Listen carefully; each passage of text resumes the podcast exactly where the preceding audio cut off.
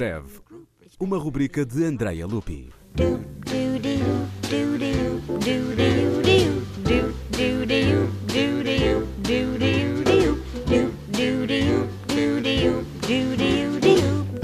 Para além de excelente compositor, Georg Friedrich Handel era um homem astuto e com um apuradíssimo sentido de oportunidade. Estas duas características fazem dele uma verdadeira estrela, hoje como no seu tempo.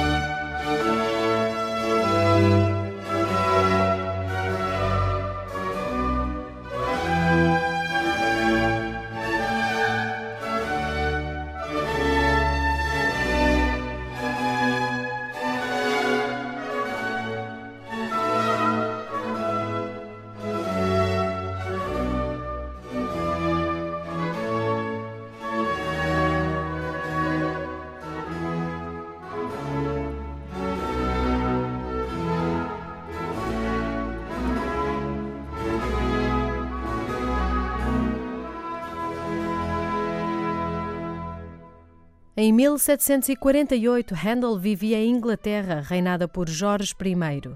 Não foi difícil agradar ao seu patrono real, comparando-o ao rei Salomão, cuja piedade, sabedoria e magnificência são elogiadas em cada um dos três atos da Oratória Salomão.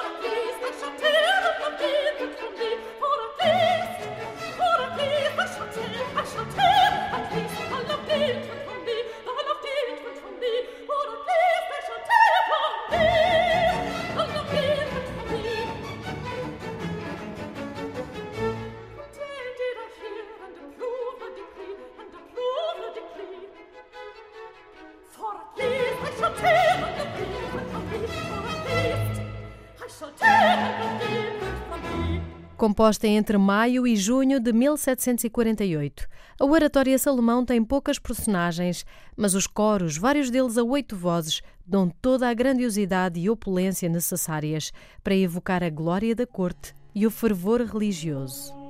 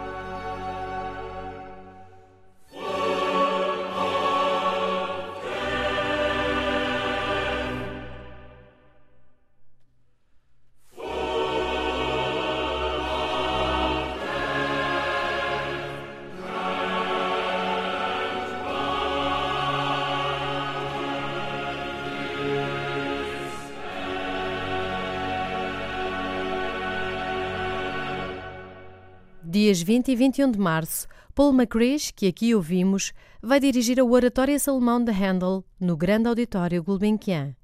Mais informação em música.gulbenkian.pt.